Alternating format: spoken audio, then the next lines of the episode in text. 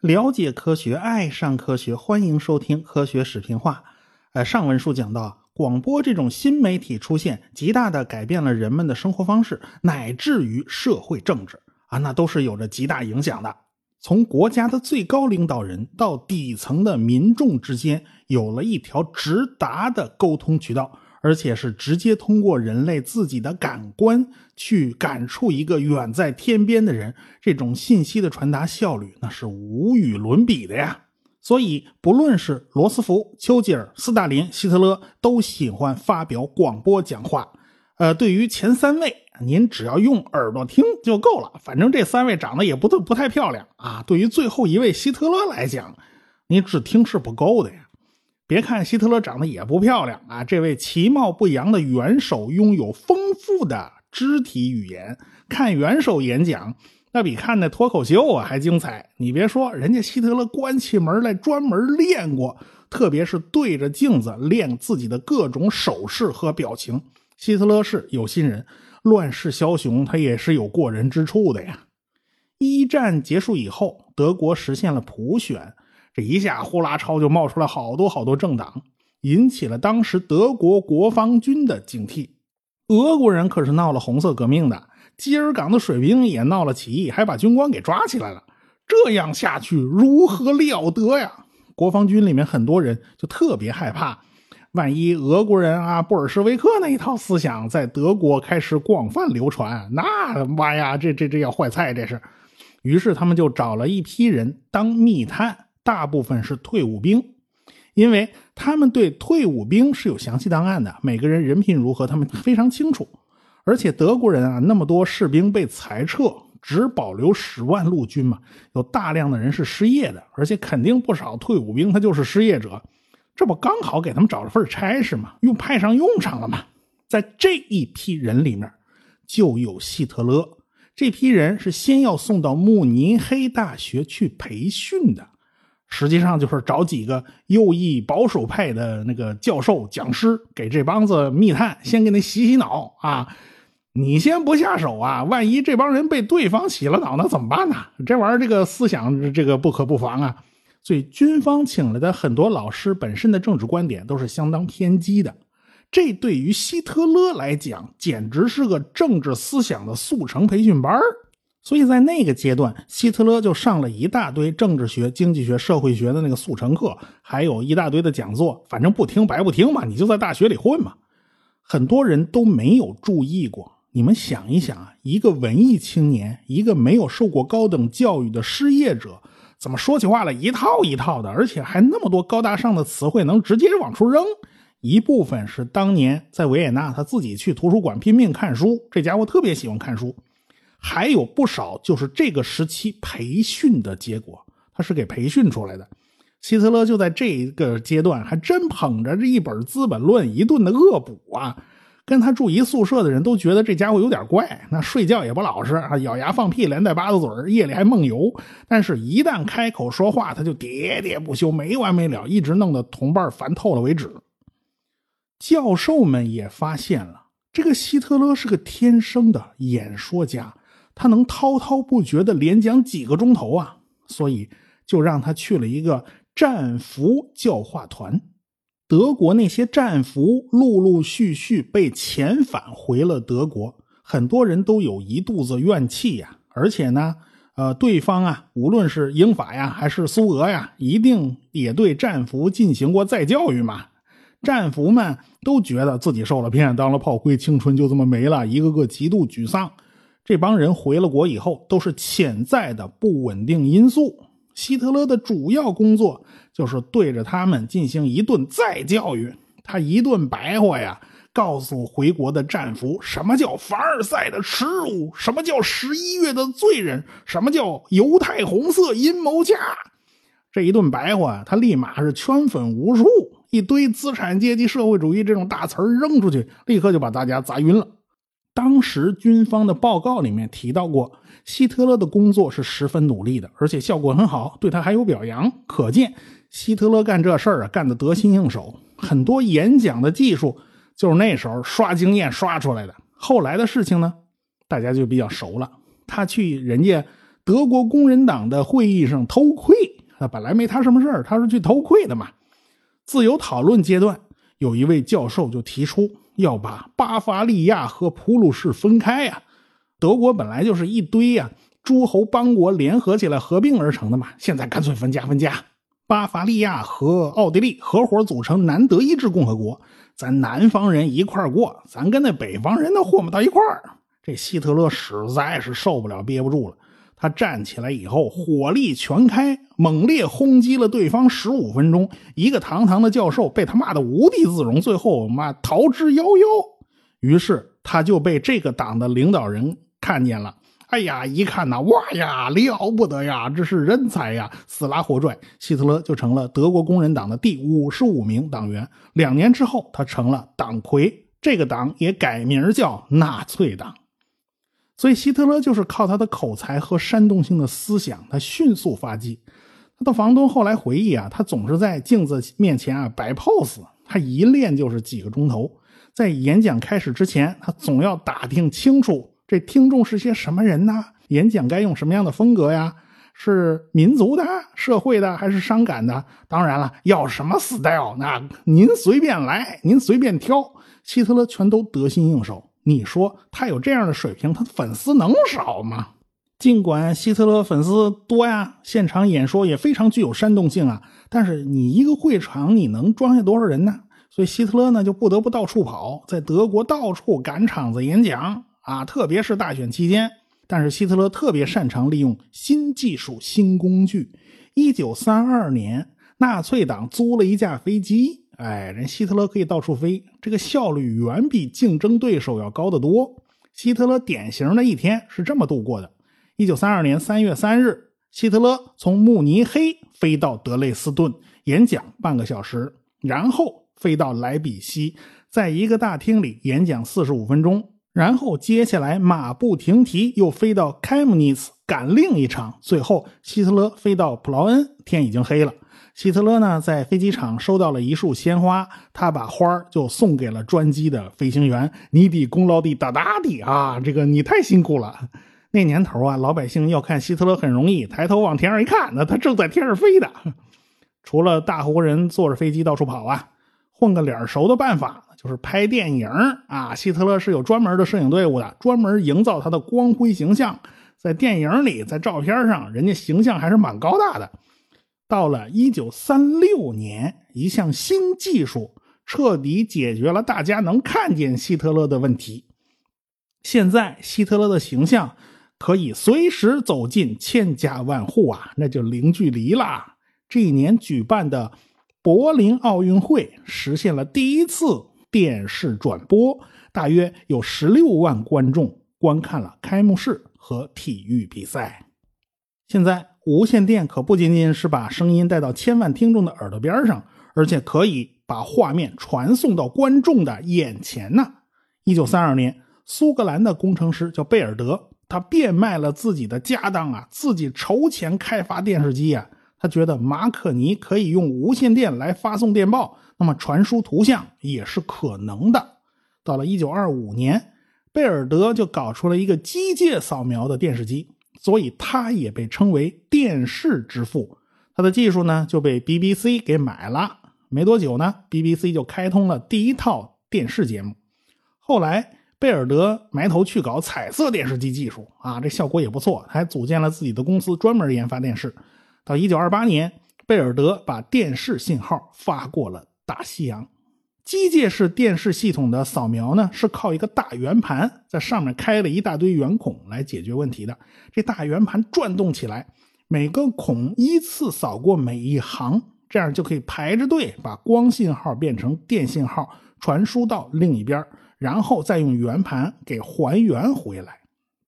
这里就有一对矛盾：假如圆孔非常小，分辨率就会非常高，但是光线会变得非常弱。假如圆孔很大呢，光线就会变强，但是图像就会变得很模糊，这是一个两难呢。这也就注定了机械扫描是有瓶颈的。后来呢，俄裔工程师佐利金开发出了电视摄像管，他是和西屋公司合作联合开发电视摄像管系统的。再加上阴极射线管显示系统，无论是摄像还是显像，都不再需要机械转动那部分了，完全就靠电子解决问题。所以，柏林奥运会使用的三台摄像机，全都是左利金搞出来的。左利金发明的全电子摄像机，这种机器的体积啊太庞大了，有个1.6米焦距的镜头，这个镜头重45公斤，长两米2，这简直是大炮。三台摄像机的信号就通过电缆传到了帝国邮政中心，然后经过处理以后，通过广播铁塔发射出去。柏林奥运会期间，每天转播八小时的比赛实况，观众达到十六万人呐。到了一九三七年，BBC 也改用了电子电视系统。到了一九三九年，英国拥有的电视的家庭大约是有两万户，咱们就按一家四口来算啊，这也有八万观众了啊。这电视机的发展势头啊是非常猛的，但是这一切都被突如其来的战争打断了。一九三九年九月一号，德军突袭波兰，第二次世界大战开打。九月三号，英法对德宣战，但是两边都坐着没动窝啊，这叫静坐战争。所以在九月份，波兰亡国。一九四零年，德国发动闪电战，四月九号占领丹麦和挪威。五月十号占领荷兰、比利时、卢森堡，接下来就是进攻法国。五月份法国溃败，英国远征军就陷入了绝境，开始敦刻尔克大撤退。到六月二十二号，法国投降。一九四零年的七月到十月，德国啊就猛烈空袭英国，双方就展开了不列颠大空战。德国人的闪电战是非常厉害的。也这也是这么多年来啊科学技术成就的一次集中展现，所有技术包括天上飞的飞机、地上跑的坦克，然后无线电全部加在一起组合在一起，再经过整体上的方案优化，产生出来的威力简直是令人难以想象。就连希特勒自己都没想到啊，这事儿这么顺利就搞定了。说实话，全面工业化以来啊，呃，人类发一次疯啊，那弄得连自己都后怕。所以，英国承受的压力你可想而知。三百年来啊，这个英国人什么时候混到这个份儿上了？那求着美国给自己帮忙啊！这可以说是英国的至暗时刻啊！有兴趣不妨去看这部电影啊，描写丘吉尔的这这电影拍的是真不错。不过有些啊，这不是历史啊，那是为了剧情需要，他改编了一下。反正当时呢，美国正在那当灯塔呢！我是灯塔，照亮你们，我不掺和，人家隔岸观火不参与。德国人搞潜艇战，就是为了憋死英国这个岛国。英国对外的一切的物质联系全靠海运，那么潜艇战我打到你的商船，你这英国就会被憋死。英国呢，军舰不是太大就是太小，如果你要给商船护航来讲。最好是驱逐舰，这英国人就凑不出这么多驱逐舰呢。没办法，低声下气管美国要五十艘封存的旧驱逐舰，还不是新的，那怎么办呢？只能拿大西洋里的基地去换，这是没办法的，被人讹诈。而美国人也不想名声弄得这么差，这这这这个这巧取豪夺，这不行。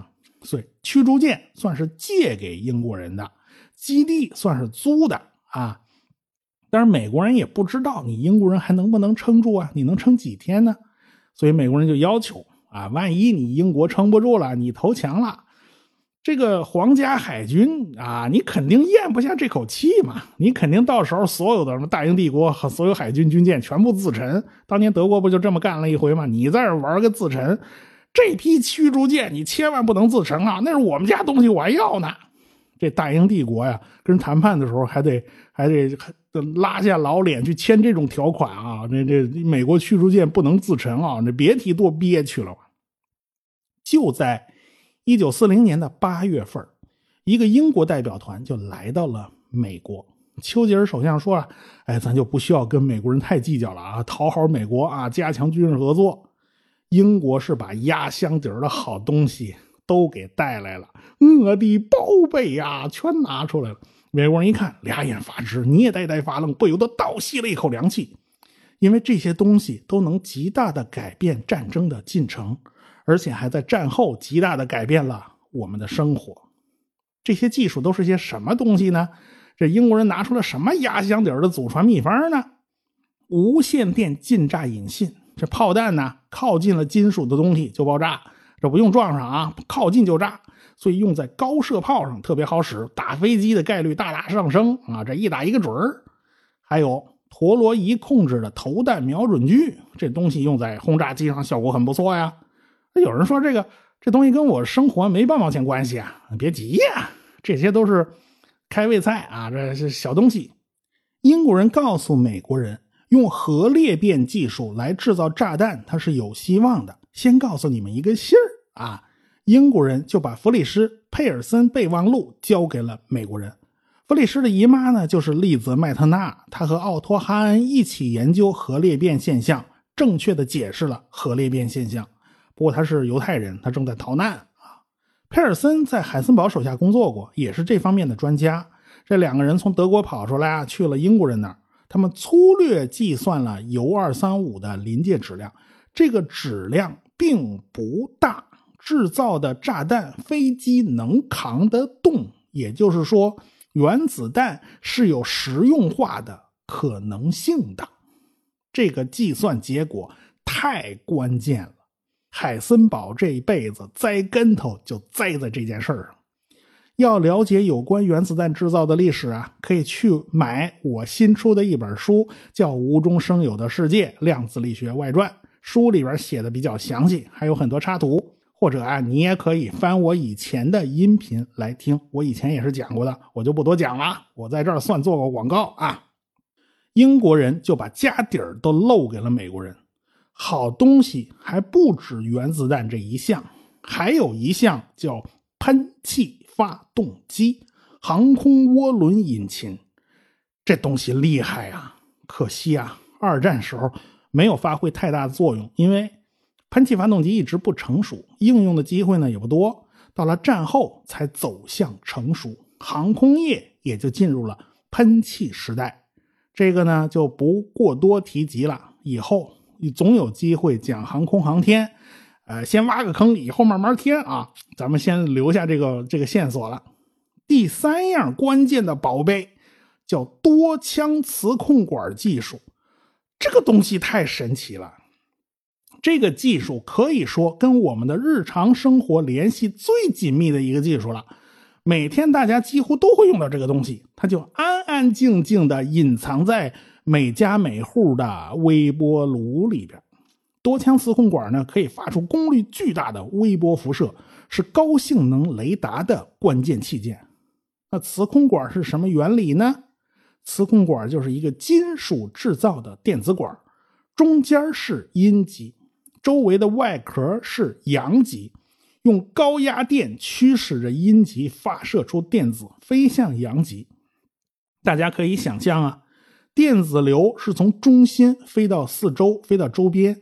就像太阳发光那样，假如我布置一个磁场，这电子流垂直于磁力线，那它就不老老实实走直线了，它走的是弧线。电子流就在走的时候，它高速旋转，在金属腔内部形成了一个电子流组成的龙卷风。你能想象出那个样吗？金属腔体呢，它也不是普普通通一根圆管子啊，它像个左轮手枪那样的，嗯，这这种轮子，内侧呢有切口，哎，电子龙卷风吹过这些缺口的时候，就会像吹哨子一样发生高频震荡，所以发出的无线电波长大约是十厘米左右。这个电子龙卷风啊，其实它不像真的台风那样，那个那个形状是圆的，而是一个非常复杂的花瓣形。在腔体之中高速旋转，可以爆发出极强的无线电波。微波炉里面的磁控管频率大概是二点四五 G 赫兹，波长十二厘米，算是分米波也行，你算厘米波也行。当然，现在也有用功率半导体器件代替磁控管的新型微波炉，呃，频率呢也有翻到五 G 的，不过数量还不是很多。电子管如今已经基本淡出了我们的生活。过去呢，电视机的显像管是阴极射线管，这是一种电子管。如今呢，早就被淘汰了，可能有人家里的旧电视啊还在，还能看到 CRT 显像管。有不少搞 HiFi 音响的发烧友啊，也特别喜欢胆机。所谓胆机呢，就是电子管音响放大器啊。这电子管一个个长得都像小号的暖瓶胆嘛，顾名思义叫胆机。我看到有资深的发烧友说了啊，这个电子管只要用到麦克斯韦方程式啊，这是个偏微分方程嘛，一切都是连续的嘛。但是晶体管是要用到量子力学的呀，一切都是不连续的呀。所以电子管就可以把模拟信号发挥到极致，声音是那么的温暖。我这耳朵，反正我我没这水平，我听不出来什么叫温暖，什么叫不温暖啊。反正姑妄听之吧，这个说法它是主观感受啊，他就他他找了个理由，那我觉得就不要乱找理由了啊。也就是说，如今 HiFi 有一部分是用电子管的，是电子管的应用，剩下的就是微波炉这个最后的阵地了。什么时候这个阵地再失守，我也不知道。这就是家用电器之中的最后一个电子管了，它总有一天会被半导体器件代替。二战之中诞生的原子弹技术、无线电雷达技术、喷气发动机技术，可以说是二战之中诞生的革命性技术。原子弹起到的作用呢，那就是一锤定音嘛，这一一一下子下去，这这是啥事儿都 game over 了啊。无线电技术呢，它是润物细无声，它几乎是无处不在，到处都是有的。二战时期的电子攻防战打的那是异彩纷呈啊！英国、德国、美国呢，也是最早研究喷气发动机的国家，所以啊，英国人在一九四零年把自己的祖传秘方啊、压箱底的宝贝啊、宝贝啊，全都拿出来了。端到了美国人面前，可见这诚意满满的，就是想盼着美国人你赶紧拉兄弟一把呀，兄弟快不行了。但是这个英国人呐，这个好像还留了点什么东西没告诉美国人，还瞒着美国人啊，有什么事儿他没说。这事儿到底是什么事儿呢？咱们下回再说。科学声音。